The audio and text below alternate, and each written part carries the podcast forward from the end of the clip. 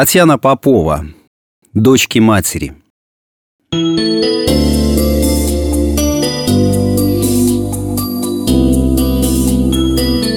Говорят, слово «тоска» есть лишь в русском языке. Неужели у людей, говорящих на английском, хинди или суахили, никогда не бывает так безысходно тяжело на сердце? Ирина бродила по опустевшей квартире, не находя себе места – Вспомнила вдруг, что давно хотела разобрать хлам на антресолях. Может, за работой будет не так тошно.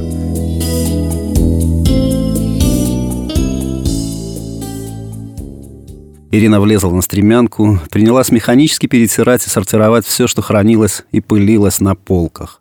Но на душе Леша не стало.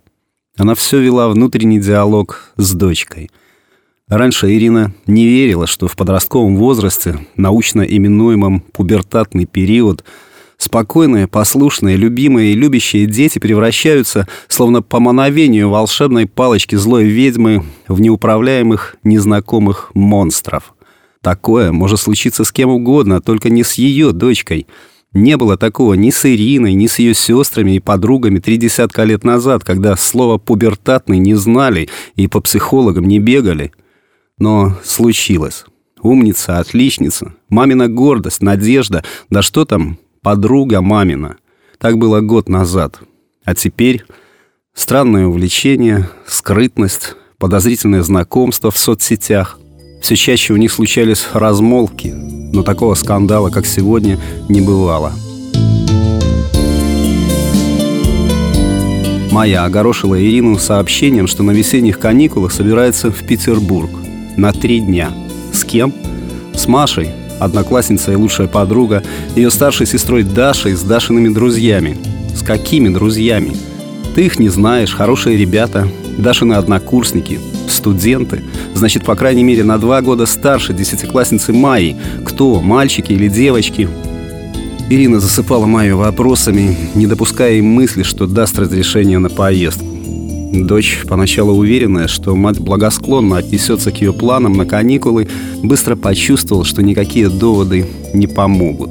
Взорвалась, расплакалась, обвиняя мать в том, что та не дает ей шагу ступить свободно, а потом ушла, хлопнув дверью, забыв в коридоре мобильник.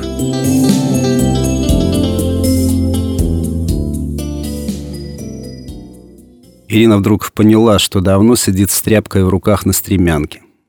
Вытерев тыльной стороной ладони мокрые щеки, она встала и вновь принялась за работу. Отодвинула в сторону старую корзину. «Надо же, цела», — удивилась Ирина. А я была уверена, что давно выбросила этот антиквариат. С корзиной они в последний раз ходили за грибами лет десять назад. В памяти вдруг всплыло. Раннее утро, солнце в безоблачном небе, легкий ветерок, роса на траве. Ирина, улыбаясь, шла по тропинке, а Майка без конца убегала куда-нибудь в сторону, ее звонкий, как колокольчик, голосок раздавался то здесь, то там. Воспоминание не принесло облегчения. Напротив, иголкой вонзилась в ноющее сердце. Ирина отодвинула корзину и заглянула в глубину антресоли.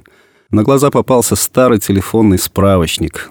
1990 год. Вот это точно нужно выбросить. Ирина сбросила справочник на пол, подняв тучу пыли. Только закончив с уборкой и спустившись со стремянки, она заметила, что из справочника при падении выпали сложенные пополам тетрадные листочки. Зачем-то подняла их, развернула. Зачем я это пишу? Надеюсь, что кто-то прочтет, поймет, пожалеет. Кого пожалеет?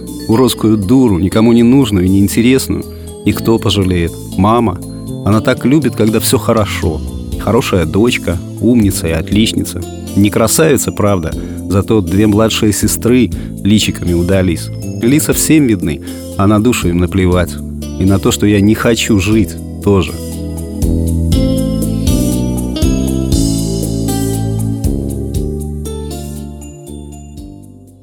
Ирину вдруг бросила в жар.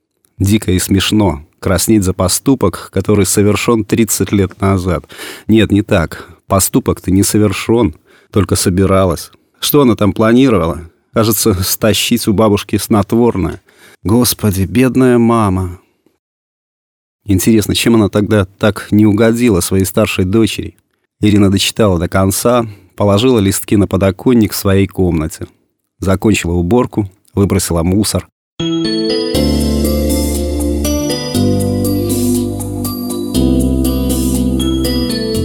Когда Майя вернулась, Ирина только закончила телефонный разговор. Дочь заглянула в комнату, раскрасневшаяся от мороза в куртке и шапке со смешными ушами. «Мам, я мобильник дома забыла. Ты звонила?» А в голосе дочери слышалось и беспокойство, и чувство вины, и непокоренность. «Да, я уже волноваться начала». Ирина очень старалась говорить спокойно, но и ее выдавал голос. Дочка, чуть помедлив, пошла обратно в прихожую раздеваться. «Иди ужинать, я котлеты разогрею», — сказала Ирина и, помолчав, продолжила. «Я только что разговаривала с мамой Машей и Дашей. У вас в Питере будет насыщенная программа. Даша с друзьями, похоже, все продумали». Майны глаза распахнулись, и она вдруг стала ужасно похожа на себя пятилетнюю.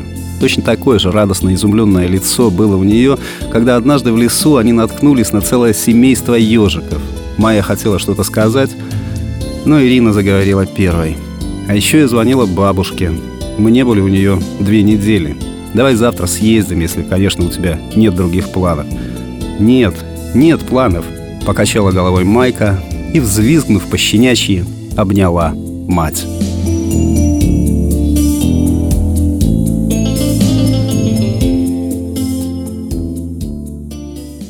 Текст читал Сергей Краснобород.